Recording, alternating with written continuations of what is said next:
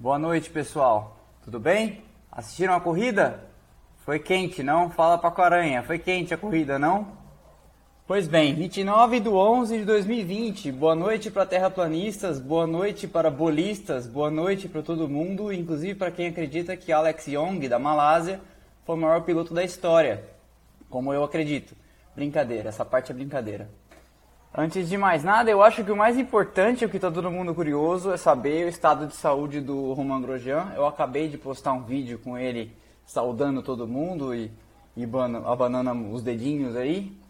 Ele está bem, está em estado, condição estável de saúde, está inteiro. É, tem queimaduras de terceiro grau nos pés e nas mãos e nos tornozelos. E muito provavelmente não corre. Não corre semana que vem, nem, a, nem no Bahrein, circuito anel externo, nem em Abu Dhabi. É, mas eu acho cedo ainda para se falar no substituto, como já fizeram de maneira pouco elegante na transmissão. Né? Mas, de qualquer forma, essa é a melhor notícia do final de semana. É, fazia tempo que não se via um acidente tão surrealmente grave, fazia tempo que não se via fogo na pista. A última vez que eu vi fogo na pista, se eu não me engano, foi no Grande Prêmio da Argentina de 1995, se eu não me engano, com o Pedro Paulo Diniz. O carro do Pedro Paulo Diniz pegou fogo no Grande Prêmio da Argentina de 1995, eu não tenho certeza se foi 95 ou 96 mas eu lembro que o carro pegou fogo bonito. Fazia tempo que não se via fogo na pista. Se teve fogo na pista depois disso, você manda aqui nos comentários e eu me corrijo. Mas eu que eu me lembre, a última vez que eu vi foi com o Diniz em 95 ou 96. Eu acho que 95. Queimou bonito o carro dele na época. E eu lembro que o Barrichello apelidou ele de churrasco. De qualquer forma, Grosjean escapou da morte hoje, ou de um experimento muito sério é, na hora eu comentei com os meus amigos por, por WhatsApp que pior do que incêndio poderia ter sido perder o pescoço. É, eu também achava que os carros de Fórmula 1 não pegavam fogo mais, mas ali foi uma. Como um acidente aéreo, foi aquele tipo de coisa que nós vamos ter que aprender e, e, e levar aprendizados para a melhoria dos carros.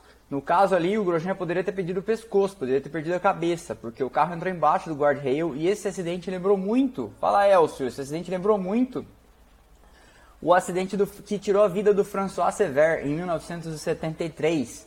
Esse acidente, inclusive, encerrou a carreira do Jack Stewart. Eles dois eram a dupla da Tyrrell e o, o François Sever era como se fosse um pupilo do Jack Stewart.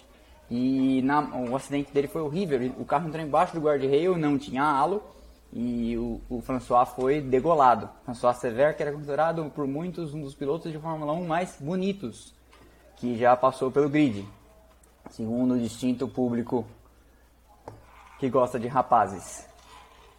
E aí o seguinte, vamos passar rapidamente sobre a classificação e sobre o final de semana, que teve como maior elemento aí nos treinos livres a gloriosa cacetada que o Alex Albon deu na entrada da reta. Ele fez a última curva aberto, tracionou em cima da areia, perdeu o carro e deu do lado de fora, cancelando o happy hour dos seus mecânicos, porque afinal de contas o carro estava completamente destruído. E para participar da primeira sessão livre no sábado, ele ia precisar de reparos sérios. Teve um. Se eu não me engano. Fala, Pablo. Se eu não me engano, o chassi correu o risco de ser considerado irrecuperável. E aí eu lembrei daquela frase do John Barnard que disse uma vez que o Prost ganhou uma corrida com um chassi bent like a banana, torto como uma banana. No fim, na classificação, pô, deu Hamilton, deu a, deu a lógica, 1.27.264 para o Hamilton, 1.27.553 para o Bottas, e o Verstappen o único que, dos, que ficou no mesmo segundo do, desse pessoal da Mercedes, 1.27.678. Depois, Alex Albon, que cumpriu como que precisava, um 28.274, mas aí já tomando glorioso gloriosos 6 décimos. O pessoal tá animado aqui. Gloriosos 6 décimos, e aí Sérgio Pérez em quinto com a Racing Point Mercedes, já 28.322. O álbum vai ser objeto de conversa nossa aqui, porque o álbum conseguiu fazer pódio. Mas, de qualquer forma, é, a situação do álbum, é, ninguém mais sabe o que pode, o que dá para se dizer e quem assiste aqui já não aguenta mais ouvir eu falar do álbum, mas esse acidente dele não colaborou para suas perspectivas de ficar exatamente o famoso meio segundo. Estou vendo aqui no comentário. Eu sempre digo, vou dizer de novo Quem quiser fazer perguntas, deixa as perguntas para o final, que aí eu deixo, faço uma rodada de respostas e vocês fazem, por favor, as perguntas eu, eu, eu venho respondendo, ok? Mas de qualquer forma, o Albon tomou o seu glorioso meio segundo, dessa vez, o Elcio, dessa vez nem foi meio segundo, foram seis décimos inteiros. E mas pelo menos fez ali ele como, como pensando fazendo uma analogia com o golfe o álbum zerou né? Ele nem nem piorou nem melhorou a situação dele porque afinal de contas com um quarto lugar no grid ele faz o que se espera. Tomar seis décimos aí já é assunto já, já nem sei se vale mais a pena falar sobre isso né mas tomou lá seis décimos e aí ficou em quarto em quinto veio o, o, o Pérez e aí as Renault muito bem na classificação não tão bem na corrida. Renault em sexto e sétimo, com o Ricardo e o Ocon separados por dois milésimos. E aí, a, hoje cedo, a Renault até postou que convertendo a distância da volta no Bahrein pela média de velocidade em 20 segundos, dava uma distância assim. Se eles tivessem feito uma volta lado a lado, vamos dizer assim, né? Eles teriam passado a essa distância um do outro na linha de chegada. 20 milésimos, 2 milésimos de segundo é muito, muito perto. Então, sexto Ricardo, sétimo Ocon. Nada de muito surpreendente. A AlphaTauri, é bom lembrar, mostra aqui que tinha carro e poderia sim ser a sexta força esse ano, mas por azares e incompetências e por ter um piloto chamado Dani Kvyat, e aí já vou deixar para fazer uma observação aqui. A Red Bull como um todo tem um problema sério de segundos pilotos, né? Porque a, a se um, na equipe maior ela tem o Albon, na equipe menor ela tem o Kvyat, e se não fosse algumas pataquadas do Kvyat, como hoje, ter capotado o Lance Stroll, eu acredito que a AlphaTauri poderia estar mais próxima da Ferrari. Hoje, por exemplo, era um dia para ter pontuado com os dois carros. Hoje era um dia para ter tirado a diferença da Ferrari, que a Ferrari teve um dia difícil. A Ferrari só pontuou com o Leclerc que fez um pontinho.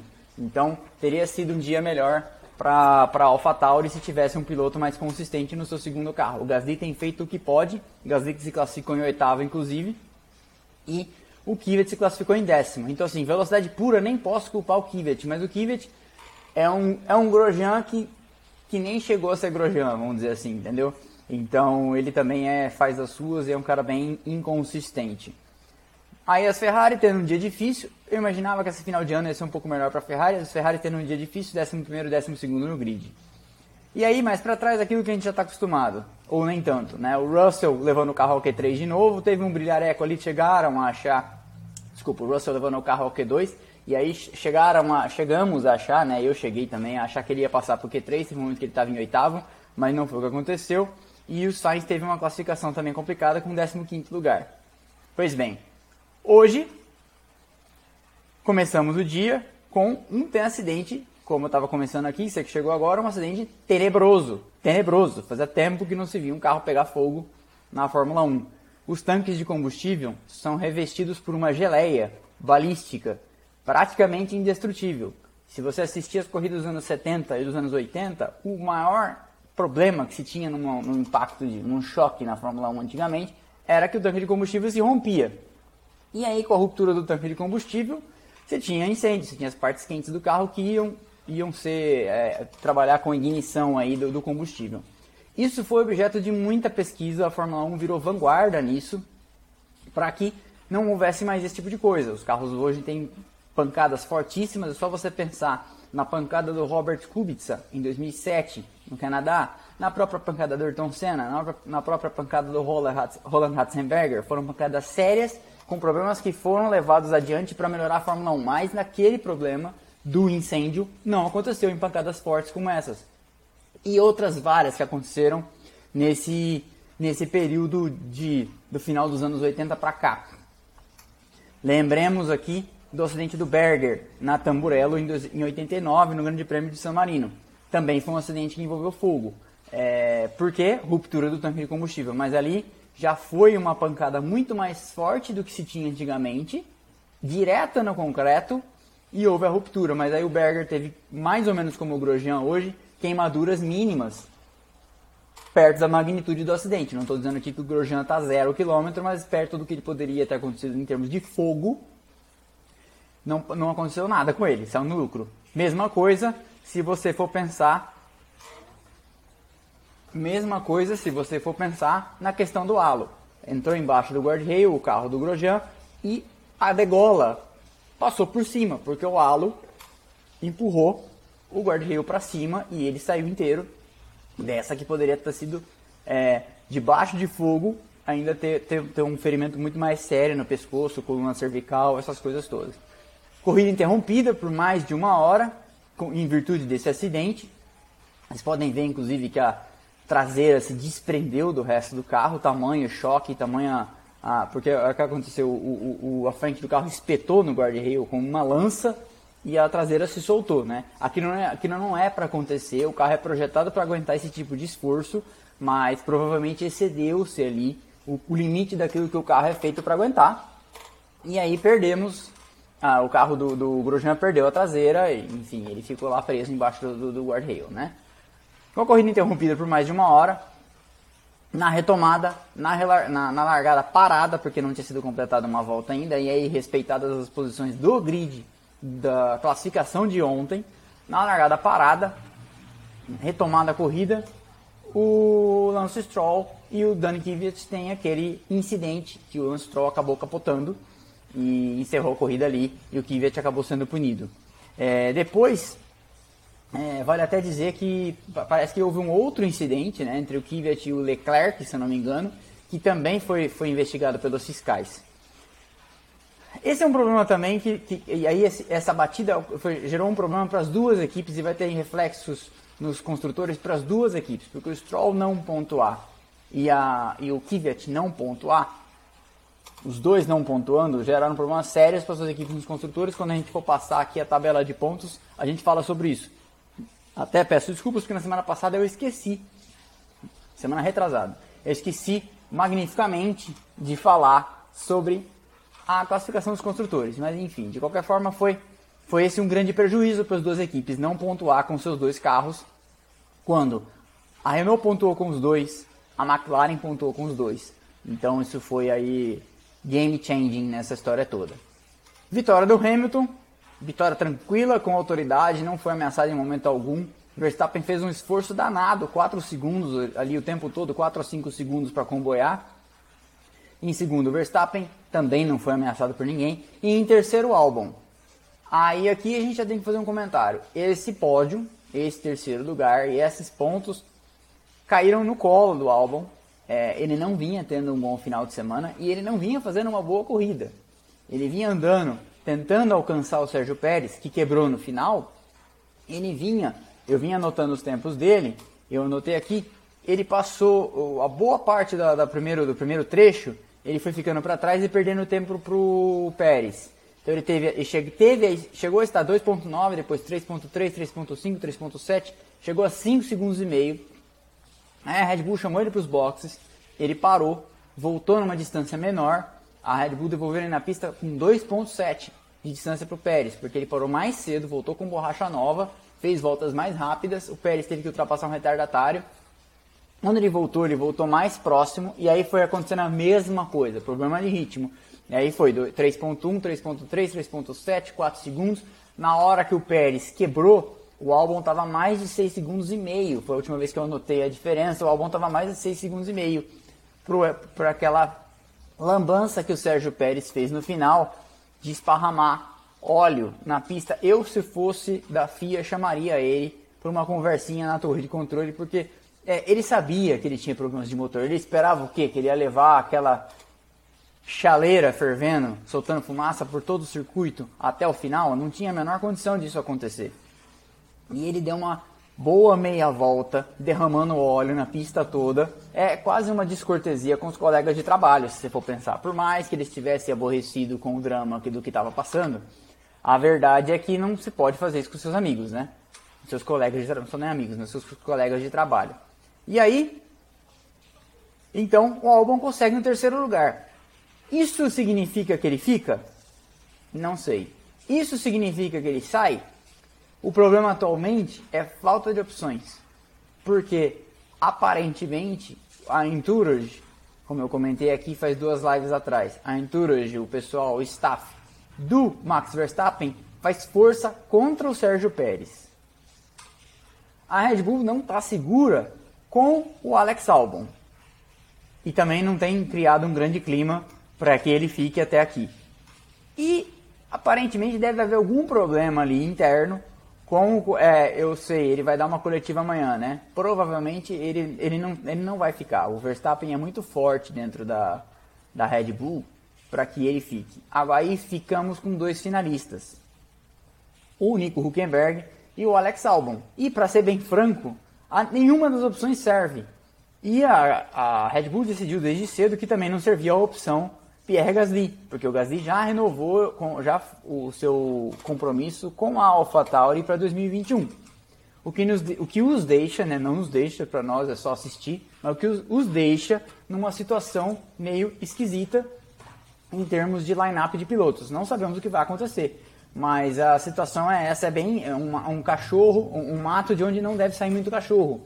Hoje, se eu tivesse que apostar, eu acho que a Red Bull vai de Alex Albon, por pior que ele esteja performando, se ele conseguir garantir aí esses quartos lugares, se ele fizer de novo, se ele for no pódio, acho que mais uma vez, porque agora nós vamos ter corrida no anel externo do Bahrein e mais uma corrida em Abu Dhabi, que é um circuito que tende a favorecer aquela parte interna, bem twist deles ali, tende a favorecer a Red Bull.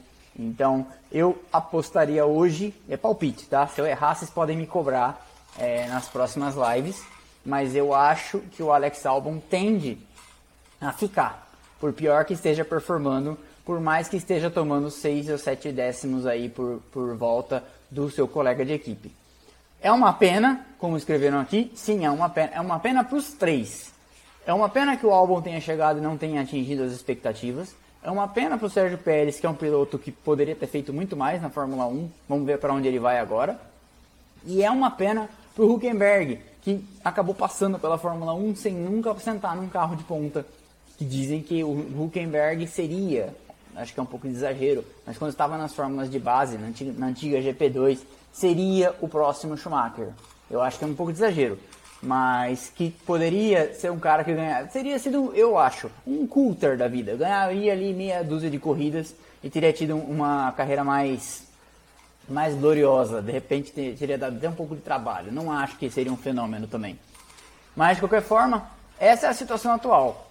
E aí, já falando do resultado da corrida, porque aí eu já falei desse terceiro lugar do, do álbum. Vou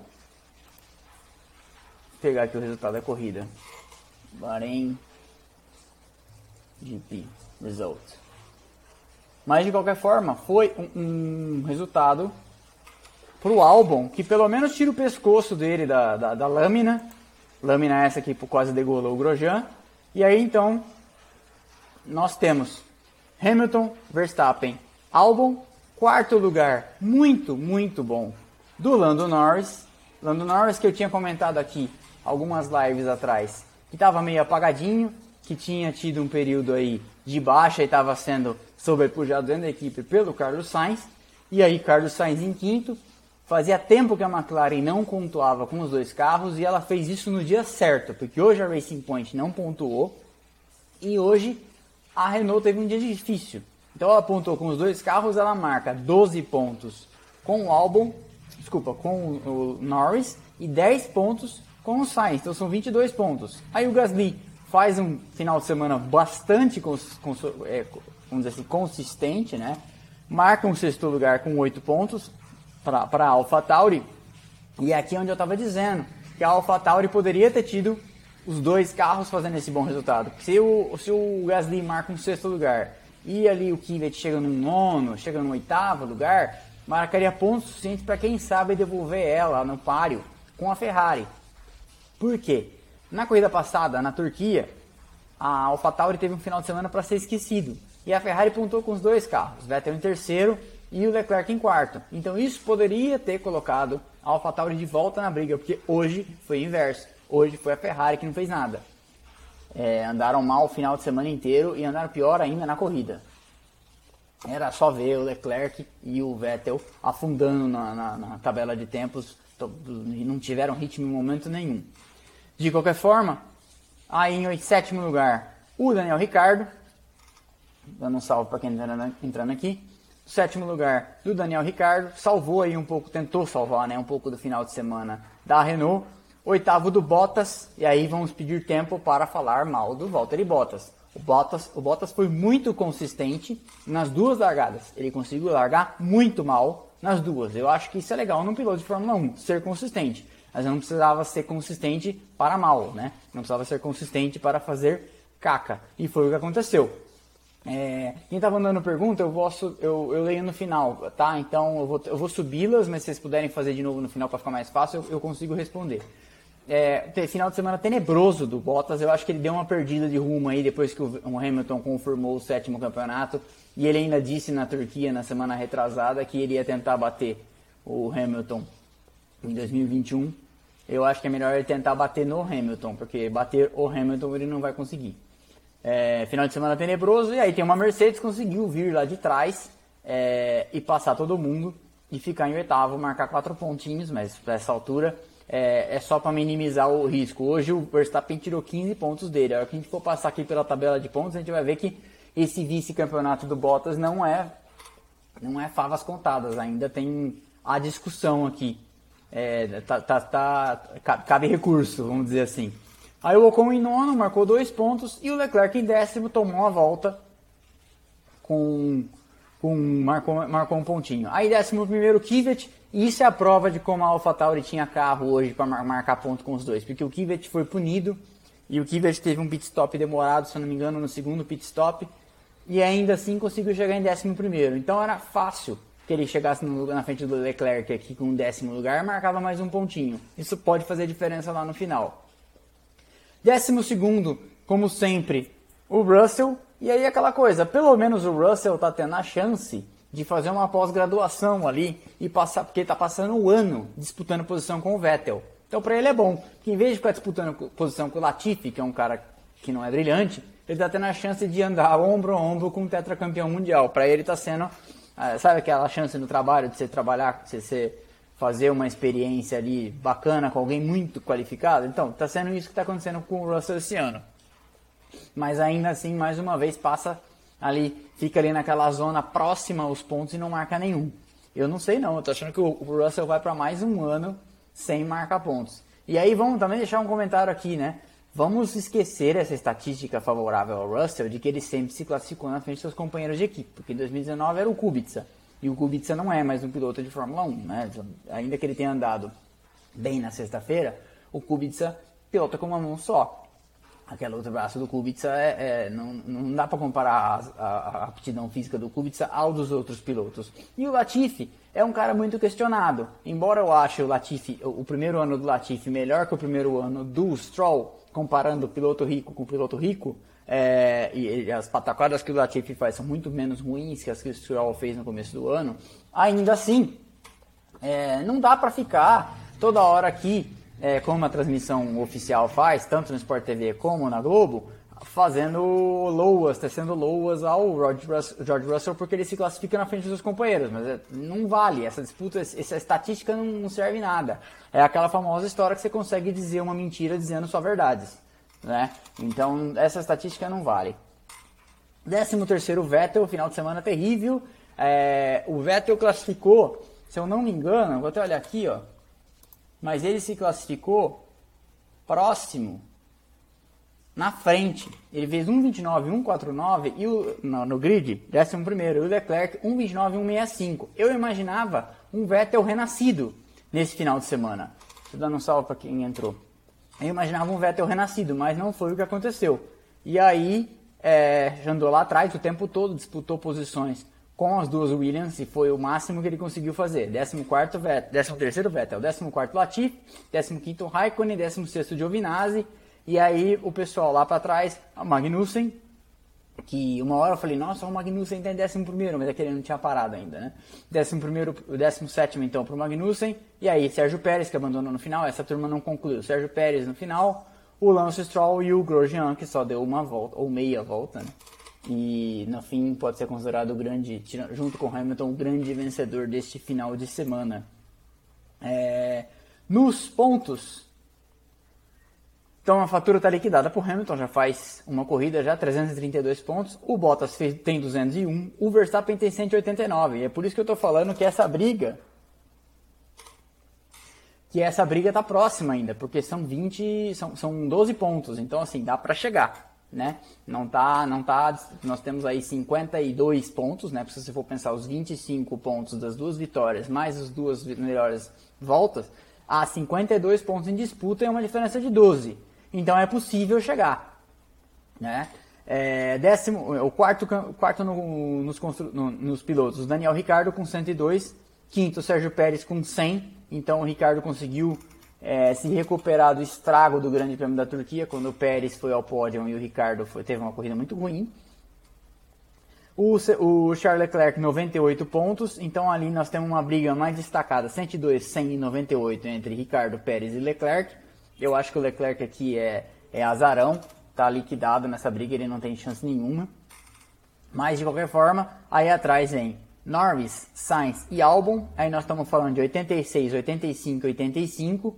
É, o Albon se fez um grande favor hoje porque ele marca 15 pontos e ele sai lá de trás, onde ele tinha 70 e salta para 85 pontos. Então ele, ele volta para a parte da frente dessa briga. E poderia, né? Há espaço para chegar ainda lá na frente em Ricardo Pérez e Leclerc. Mas acho, é, é se você for levar em consideração o histórico do álbum nesse ano, não acho que isso vai acontecer. Décimo Gasly com 71 pontos.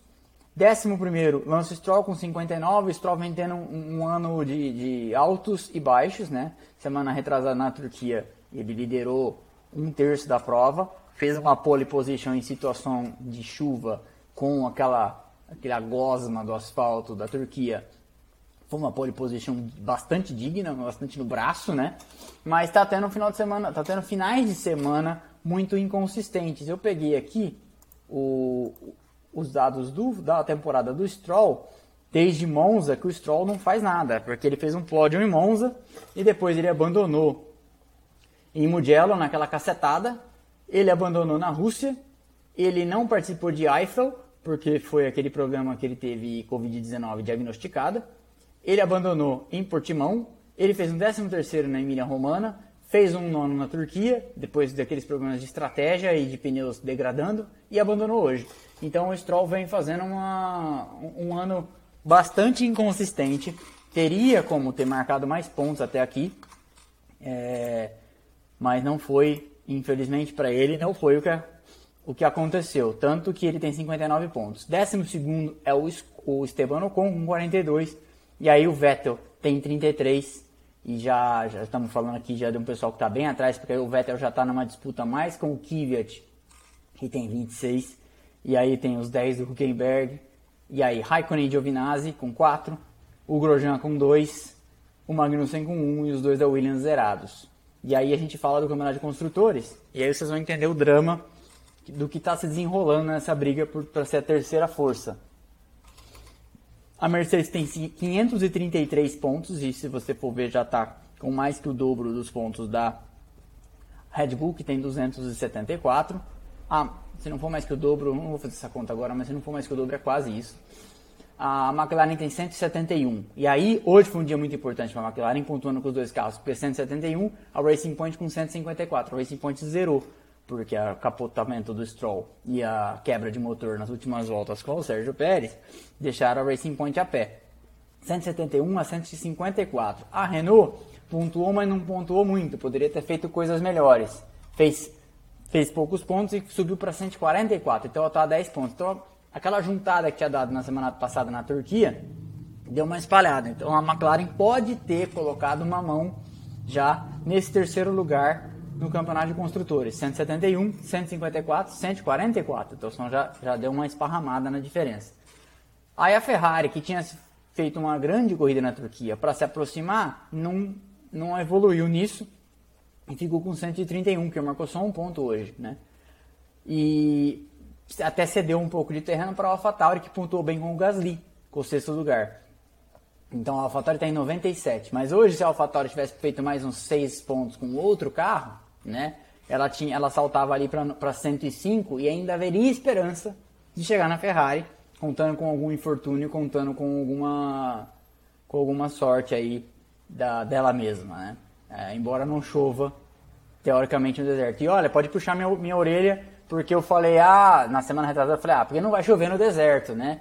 E na sexta-feira, nos treinos livres, é, antes, de, antes dos carros irem para a pista, o asfalto estava molhado. Então choveu sim no deserto, porque nunca a corrida do Bahrein é realizada nessa época do ano. Então foi tão tarde que chegou sim a chover no deserto. E aí, Alfa Romeo 8 pontos, já de 8 para 97, esse, esse sétimo lugar da AlphaTauri está garantido, de 8 para 97. A Haas tem 3 e a Williams tem 0.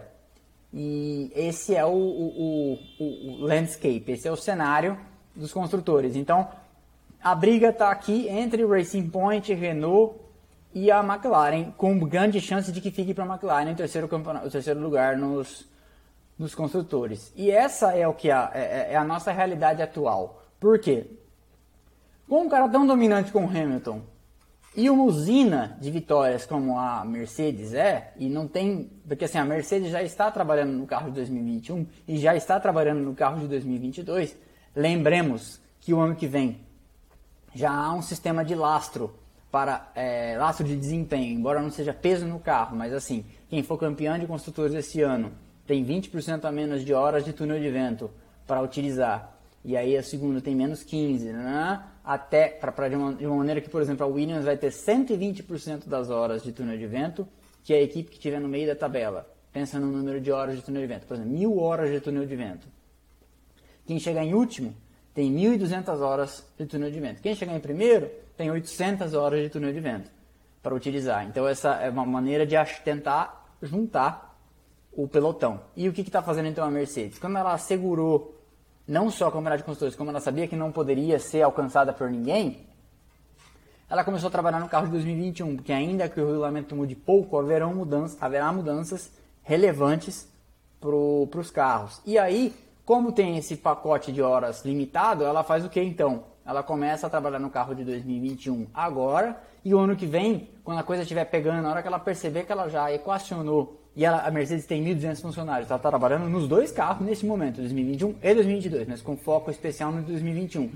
Nessa altura do ano que vem, ela já vai estar tá trabalhando full time no carro de 2022. Por isso que ela vai tentar, quanto antes puder, liquidar a fatura do campeonato do ano que vem também, né?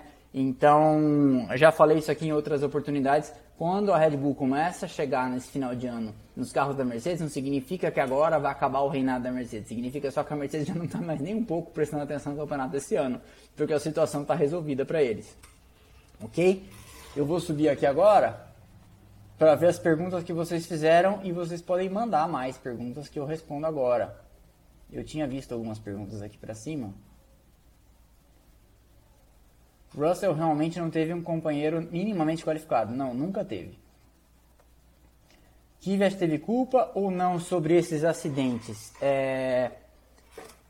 Eu não lembro o que aconteceu com o Leclerc e o Kvyat, mas eu lembro o que aconteceu com o Stroll e o Kvyat. No caso, eu acho que ele foi culpado no acidente com o Stroll. O Stroll tinha 95% do carro na frente, entrou na curva, ele se enfiou no lugar que não tinha, um espaço que não existia e capotou um colega de trabalho, né? É, é muito sério, né? Isso em outras épocas poderia machucar mais seriamente. Então eu acho que ele foi culpado sim. É, que mais? Mandem perguntas, deixa eu olhar aqui. Você acha que o Norris tem mais potencial que o Russell? Você sabe que antes de fazer a, antes de começar a live aqui, eu estava fazendo a barba e pensando nisso. Eu não acho que nenhum dos dois, é, como gostam de dizer os ingleses, championship material, né? Nenhum dos dois é um Hamilton. Nenhum dos dois é um Verstappen. Embora eu simpatize muito com os dois. É, eu não porque eles sempre dizem isso, né? Piloto bom mostra o cartão de visitas cedo, né? Mas eu não acho que nenhum dos dois seja um futuro campeão. Mas eu acho que o, o Russell ainda pode mostrar algo a mais do que o Norris. O Norris é um grande piloto, é muito veloz, está amadurecendo. Não acho que vai ser um cara. É, nós não vamos estar daqui 10, 15 anos aqui falando assim: quem foi o maior da história? É, Schumacher, Fangio, Hamilton ou Lando Norris? Eu não acho que isso vai acontecer, tá? Mas eu acho que o Russell ainda é um, um bombom a ser desembrulhado e o Norris vai ganhar umas corridas. Aí, talvez com sorte, vamos dizer assim, que tudo dê certo na carreira, na carreira do Norris, o Norris vai ter um campeonato. Eu acho. É arriscado falar esse tipo de coisa, né? Dá, dá um, você está falando, você fala, nossa, só o que eu estou dizendo. É, mas eu acho que ele é um time, um, um Kimi Raikkonen, sabe? Um bom, muito bom piloto, mas não é uma coisa assim acachapante, né? É, no seu dia, um muito bom piloto. O Kimi Raikkonen, no seu dia, nos seus anos, na sua época, era muito bom piloto. Mas ninguém cogita aqui, numa discussão séria, que o Kimi Raikkonen foi um dos maiores da história. Não.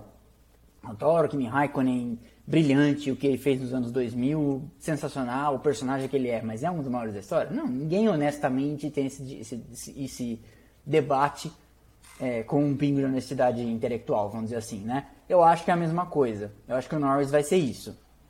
Se for, vai ser campeão. Se, ganhar a corrida, vai ser ali, vai ganhar até umas 12 corridas na vida, sabe? Acho, acho. Isso é o que parece, né? É, mas é um cara que está amadurecendo. E com amadurecimento pode mostrar mais do que isso que eu estou projetando. O Russell não teve um carro que prestasse ano passado. É, tem um carro de Fórmula 1 esse ano, mas veja, em alguns momentos a Williams é melhor que a Haas, em alguns momentos a Williams é melhor que a Alfa Romeo.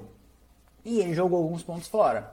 Ele jogou pontos fora na Styria esse ano com um erro idiota. Ele jogou pontos fora, pontos certos, né? É, na Styria esse ano e jogou pontos fora em Imola esse ano e jogou pontos fora. Teve um outro incidente dele que não estou lembrando agora. Ah, em Mugello. Ele não conseguiu passar o Vettel. Era, era a Ferrari do Vettel, se não me engano. Não conseguiu passar de jeito nenhum. Então, assim, é, faz-se muita. Fala-se demais do Russell em cima do pouco que ele pôde mostrar. Tá bom, metade desse pouco que ele pôde mostrar, ele não tinha mais nada a mostrar mesmo, porque era só terminar, os, terminar as corridas do ano passado e não perder pro Kubica, senão seria muito feio. Mas é, eu honestamente preciso responder a sua pergunta. Né? Você acha que o Norris tem mais potencial que o Russell? É, hoje eu acho que o Russell tem mais potencial que o Norris, porque o Russell não pôde mostrar serviço. O Norris já pôde mostrar algum serviço. Eu acho que é uma resposta adequada. Mas eu acho que nenhum dos dois é o mais novo é, sucessor do Hamilton, entendeu? Eu não acho que ainda há nos meios, nas terras da rainha, um piloto para suceder o Hamilton e continuar vencendo com a bandeira do, do Reino Unido. Deixa eu ver se tem mais alguma coisa aqui para cima, senão deixa eu ver se vocês mandaram alguma pergunta aqui para baixo.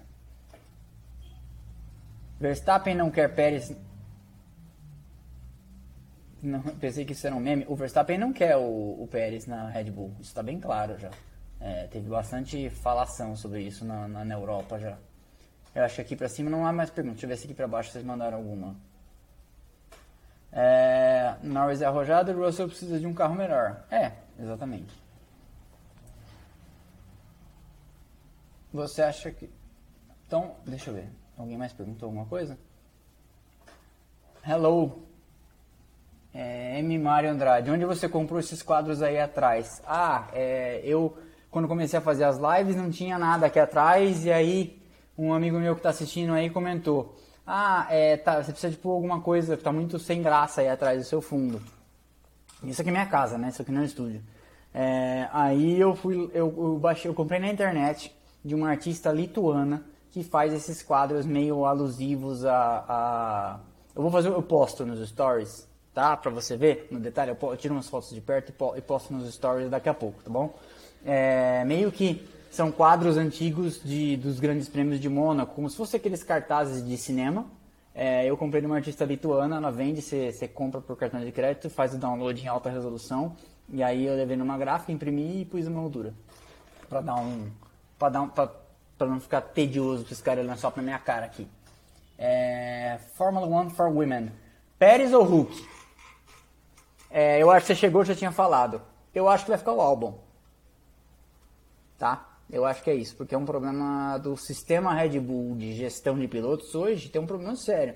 Eles não querem subir o, Gasly de volta, o Kvyat é um zero à esquerda, o Albon não está performando, então eu acho que eles vão deixar aquela coisa ali, meu, enquanto a gente tiver um carro que não é ameaçado nos construtores na segunda colocação, vamos ver no seu Albon, vamos dar, vamos, vamos pagar os pecados do que a gente fez com Alguersuari, Buemi, Jean-Henrique Verne, todos esses caras que o sistema Red Bull de pilotos queimou muito cedo, é, eles vão pagar os pecados agora e vão deixar o álbum lá até que não tenha mais nenhuma condição. O que eles fizeram de fato com Gasly, o que eles fizeram de fato com Kvyat, todos esses caras que foram queimados pela Red Bull, agora eles vão é, se redimir mantendo o álbum. Eu acho que é isso que vai acontecer. Não é o melhor, mas, né? Not good, not terrible, como disse naquele filme, naquele, naquela série Chernobyl. Você acha que o Norris tem mais potencial que o Russell? Eu acho que eu respondi isso já. É, eu estou lendo de novo perguntando de novo. É, Verstappen não seria um sucessor? Não poderia um dia herdar uma Mercedes? É que eu estava falando de pilotos ingleses, né? Eu não sei. Grid já fechado para o ano que vem? Mazepin e Schumacher? E o álbum é japonês? É, é o Gasly e o Yuki Tsunoda, provavelmente na AlphaTauri. É, o Mazepin e o Mick Schumacher na Haas, provavelmente. É, e aí agora acho que a gente pode falar sobre a história do, do sucessor do Grosjean nas próximas duas corridas, né? o substituto do Grosjean nas próximas duas corridas, já aproveitando e fazendo essa, essa ponte da pergunta do Elcio. É... Eu não acho que o Pietro Fittipaldi tem a menor chance de guiar esse carro. Eu acho que seria até legal, mas eu não acho que o Pietro Fittipaldi tem a menor chance de guiar esse carro. Faz, faz bastante tempo que o Pietro Fittipaldi não senta num carro de corrida né? E piloto tem que estar tá afiado, tem que estar tá guiando. É, eu, eu imagino, é que o, o, eu falei, eu tô falando isso porque o Mazepin quase assegurou hoje a pontuação suficiente para a superlicença. Mas eu acho que ele ainda não assegurou. Acho que ele assegurará no final de semana que vem. Mas eu acho que a FIA, se precisar. Bom, vamos começar as coisas do começo. É, os pilotos têm que ter uma quantidade de pontos necessária para conseguir a superlicença. E a superlicença é necessária para guiar um carro de Fórmula 1. Né? Nem todo mundo sabe isso, não te explicar.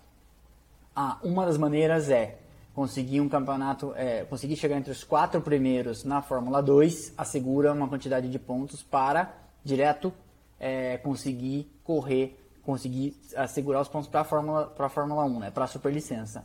E o Mazepin não conseguiu ainda. Eu tinha lido isso em algum lugar, depois eu procuro e falo aqui. Mas é, eu sei que a FIA também, em situações de emergência, pode abrir uma exceção. Mas não é sempre que eles fazem isso, porque pode dar um falatório danado. E essa questão da superlicença, desses pontos necessários, foi criada por quando o Verstappen foi correr na Fórmula 1 e não tinha nem 18 anos de idade completos. Né? Ou tinha pouco, pouco, há pouco tempo completado 18 anos de idade. Então, respondendo sua pergunta, eu acho que o line-up da Haas é sim Nikita Mazepin e Mick Schumacher. O Mick Schumacher também quase assegurou o campeonato da Fórmula 2 esse, meio, esse final de semana, mas não conseguiu ainda. É, e na AlphaTauri é o Yuki Tsunoda, provavelmente para amolecer o coração da Honda e conseguir é, ter os motores da Honda é, que provavelmente a Honda vai entregar esses motores para a Red Bull tocar, seguir tocando o desenvolvimento até que a Red Bull arrume um substituto aí, entre 2021 e 2022, e no final do ano que vem a Honda sai da Fórmula 1, é, ao lado do Gasly, porque o Gasly já está é, confirmado, né? Então não vai ser o Albon e o, e o Tsunoda, vai ser o Gasly e o Tsunoda. É, nessa semana também, já aproveitando e fazendo gancho, o Sérgio Sete Câmara anunciou que corre a temporada de 2020-2021, que vai começar logo mais, na Fórmula E pela equipe Dragon, que foi a equipe por, por quem ele fez algumas corridas nesse ano em Berlim. Naquela rodada quíntupla, sei lá, não sei quantas baterias seguidas teve da Fórmula E, é, o Sérgio Sete Câmara vai correr lá. Ou seja, parece que está se encerrando o vínculo do Sérgio Sete Câmara com o, o, sistema Red Bull de gestão de pilotos. Também ele está saindo fora e acho que a gente pode desencanar do Sérgio Sete Câmara na Fórmula 1. Acho né?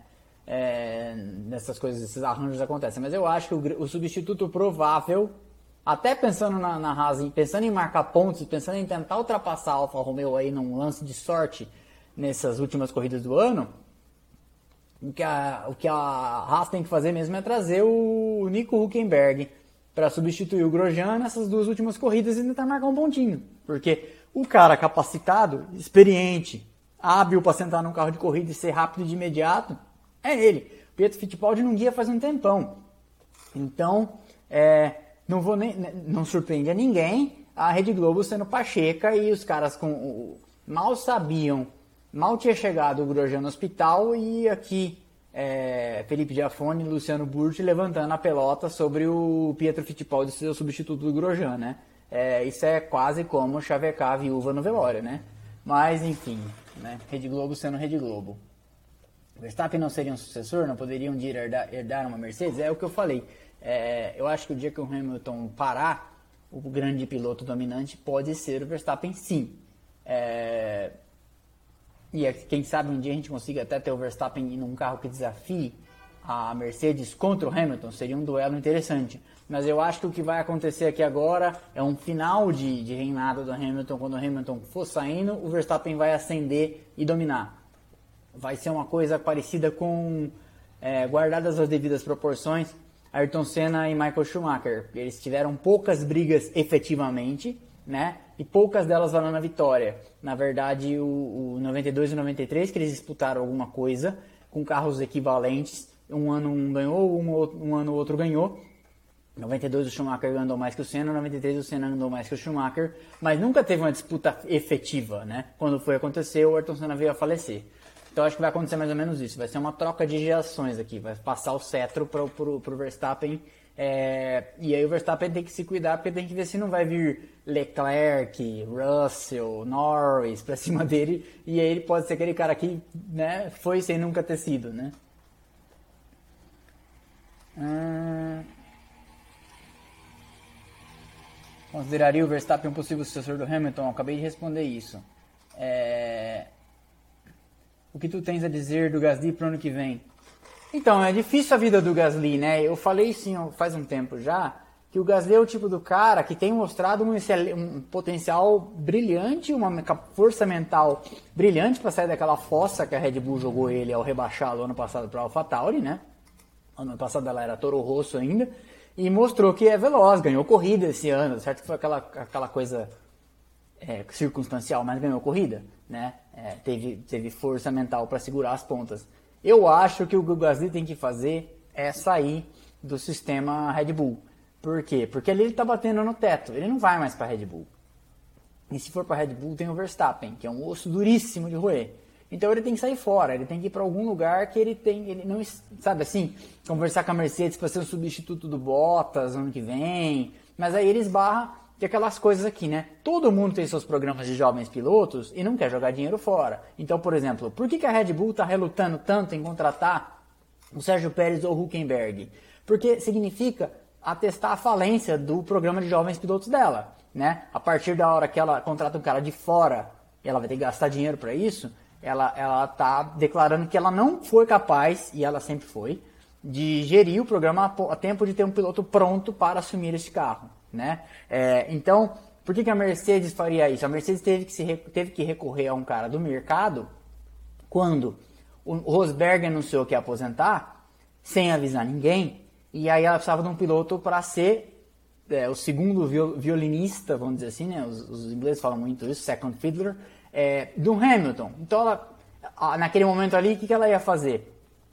Ela tinha o Pascal Verlaine, que nunca tinha convencido muito. Ela tinha o Esteban Ocon, que era muito jovem e vinha tendo uma relação difícil com o Sérgio Pérez na Force India. Então ela sabia que isso era problema na certa, porque eu queria, eu queria chegar cheio de apetite para cima do Hamilton. O Hamilton já tinha tido um ano difícil com o Rosberg, o Hamilton amigo do Dodói. Teve que recorrer ao Bottas, que é um cara fácil de lidar, e acabou dando certo. O Bottas faz muito bem.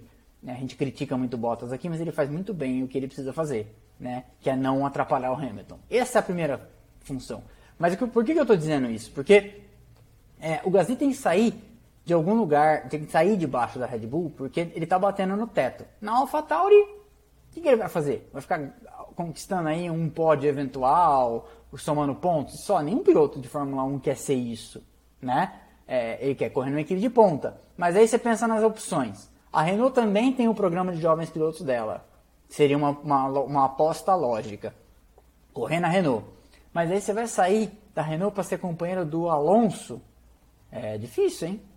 Né? Não esse ano, mas no final do ano que vem, por exemplo, né? É, ela já tem o, o, o, Ocon é um piloto Mercedes, né? Ainda é. é. Uma hora a Mercedes vai querer chamar o Ocon de volta se o Ocon estiver indo bem. Então eu acho que o Gasly tem que fazer essa altura, talvez, seja torcer pro Ocon E aí eu já falei isso aqui, nem todo mundo sabe, mas o Ocon e o Gasly são inimigos mortais. Pro Ocon ir muito bem, dá um pau no Alonso ano que vem, e aí sobra essa vaga na Renault e a Renault resolve se, se socorrer e trazer o Gasly. E aí o Alonso já está meio baqueado porque está mais velho, o Gasly também dá um pau nele e vira líder da equipe. Acho que esse seria o caminho. Porque ele vai para a Mercedes, a Mercedes tem pilotos, a Mercedes tem o Russell, a Mercedes tem o Ocon, né? E a Mercedes faz assim e atira o Verstappen na Red Bull a hora que ela quiser, né? A Mercedes é a única que tem essa, esse trunfo, a Mercedes tira o Leclerc da Ferrari. Tem dinheiro para isso se precisar, não é que vai acontecer, né? Mas entenderam? Então tem toda essa. Pensemos sempre nessa estrutura. É muito difícil haver essa mudança de planeta, quase, de um piloto de uma esfera para outra, mas pode acontecer numa urgência, né? É, enfim. Mas eu acho que o caminho para o Gasly é tentar sair, não sei para onde, é tentar sair da esfera de influência da Red Bull, porque já está provado que ele não vai. É, ou, sei lá, torcer para o Verstappen morrer. mas não vai acontecer também, tá? É que mais? Pietro reserva anda nesse ano? Não acho. Falei agora. Ah, verdade. Acha que o Drogovic pode correr, pode concorrer em uma vaga da Fórmula 1? Não nesse ano.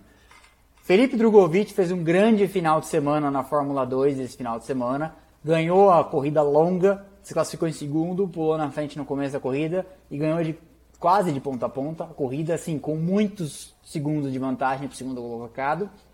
E na segunda bateria fez um oitavo lugar e marcou mais um ponto. Grande final de semana do Drogovic. É, o Drogovic que não faz parte, pelo menos a gente não tem, não tem notícia, não faz parte de nenhum programa de jovens pilotos. É, diferente, por exemplo, do Callum Lynott, do Robert Schwartzman ou do Mick Schumacher, que são pilotos Ferrari. Né? Ou, por exemplo, o Caio Collet, brasileiro que está em outra categoria, que é da Renault. Né? É, ou do Petekoff, Gianluca Petekoff, brasileiro que está na Fórmula Regional italiana, que, que também é um piloto Ferrari. Então, assim, o Drogovic é um piloto que está lá meio que pelos próprios patrocinadores pessoais dele. Eu sei que ele tem um apoio forte da família, é, mas o Drogovic, no momento, tá lá meio Felipe Nasser, assim. Tipo, o Felipe Nasser também chegou na Fórmula 1 meio por conta, sem estar tá vinculado a nenhuma equipe. Hoje, isso não é a melhor forma de se chegar na Fórmula 1. Então eu torço, o que eu quero é que o Drogovic é, se amarre a algum programa de jovens pilotos e consiga chegar na Fórmula 1 com, é, vamos dizer assim, mais bem amarrado. Porque se chegar, às vezes você chega sozinho na Fórmula 1 sem estar amarrado a um programa de jovens pilotos, e, ou, e aí, portanto, não tem empresário, não tem vaga, você não é prioridade na, nas conversas de vagas. E aí você precisa do quê? Muito dinheiro de patrocinador. A prova disso é o Stroll, a prova disso é o Latifi. Mas esses caras têm muita grana, né? Eu sei que, eu sei que o Drogovic tem apoio da família, mas não estão falando de nada, nada nessa dimensão, né? Não estão falando nesse nível de magnata, né? Então, eu torço para que o Drogovic consiga chegar, claro, e chegando, porque o grande problema é isso, chegar sem apoio de ninguém é que chega, mas não fica, né? Ou aconteceu com o Felipe Nasser. O Felipe Nasser ainda tinha apoio do Banco do Brasil, chegou, teve um primeiro ano sensacional. Eu já falei aqui, fiz um podcast sobre os cinco maiores pilotos brasileiros que nunca venceram. E o, e o Nasser, para mim, depois do Christian Fittipaldi, é o brasileiro que teve uma carreira mais brilhante sem nunca ter ganho uma corrida. É, o Christian Fittipaldi também. É só olhar na, no podcast, no, na lista dos episódios lá, vocês vão ver. Mas o problema pode ser esse: pode ser que o Drogovic chegue e não consiga ficar. Não, não consiga ficar. Então, tem dois problemas é, o Nico já fez substituições, vale a pena tentar com ele? Sim, concordo. Tu acha que o regulamento de 2001 vai realmente servir ao propósito de deixar os carros mais próximos e aumentar a competitividade? O regulamento de 2021 não tem esse objetivo. O regulamento de 2022 tem esse objetivo. De 2021 era meio que assim, um paliativo entre não trazer os carros agora por causa da grana que se gasta, segurar é, por causa da pandemia, e aí eles cortaram algumas coisas aerodinâmicas para diminuir o desempenho dos carros e os pneus da Pirelli não precisarem ser adaptados, é, fazer umas poucas alterações, tanto que esse final de semana eles andaram com os pneus da Pirelli, então são pneus bem conservadores da Pirelli, para que, porque o que acontece, conforme as equipes ganham, tem ganho aerodinâmico de 10 a 15% ao ano, e aí se a Pirelli não mexesse no pneu de 2020 para 2021, os pneus iam começar a estourar porque os carros iam exigir demais os pneus. Então teve uma, um corte aerodinâmico, os carros vão perder a aerodinâmica de um ano para o outro para que os pneus aguentem. Tá? Em 2022, sim, Aí o objetivo vai ser transformar os carros em menos dependentes da aerodinâmica para que eles possam andar mais juntos. Se vai acontecer, não sei. Sempre se tentou isso. É, desde que eu era moleque, falam, não, agora os carros vão andar mais juntos. E acontece, na verdade, um, ocasionalmente os carros conseguem andar mais próximos. Pelo menos se eles conseguissem seguir um ao outro em curvas de alta, que é o objetivo. E até se quiserem um dia eu faço aqui um, uma live explicando o que, que vai acontecer e a gente conversa. É, tomara que aconteça, tomara, porque os carros vão ser menos dependentes aerodinamicamente, vão ter aerodinâmica mais embaixo do carro do que em cima, e isso pode permitir que eles andem mais próximos. Aí já tem outra pergunta aqui, eu acho que é da mesma pessoa, não, não é. Fala um pouco sobre a mudança do regulamento de 2022. Não vai dar tempo, falta 3 minutos para cair a live. Mas eu posso falar isso. Eu, na verdade, não posso contar, mas vou contar. Estou conversando com outro canal muito bom de Fórmula 1, dedicado à história da Fórmula 1, para tentarmos fazer lives falando sobre episódios históricos, falando sobre pilotos e coisa e tal. Se der certo, eu vou sugerir para ele. É, teremos novidades em breve, tá? E aí a gente fala sobre sistemas. Quem pode substituir o Grosjean nas próximas corridas? Já respondi. É, cuidado com o tempo da live. Sim, muito obrigado. Esse é o meu diretor técnico, Isaías. Salve Arthur, salve JR Costa. Pessoal, é, é isso aí então. É, temos que encerrar, senão vai acabar o tempo da live. Eu vou converter esse episódio em podcast. Vocês vão. Já vai estar disponível, mas quem aqui viu não precisa ver de novo. É, ele vai também para o Instagram TV. Quem não viu pode ver depois. E na semana que vem, Grande Prêmio do Bahrein. Acho que vai chamar Grande Prêmio de Sakir, né, que é a cidade. No anel externo do, do circuito. Eu estou muito interessado em ver essa corrida, vai ser uma corrida bem interessante no traçado alternativo. E vejo vocês então domingo que vem aqui às 18 horas.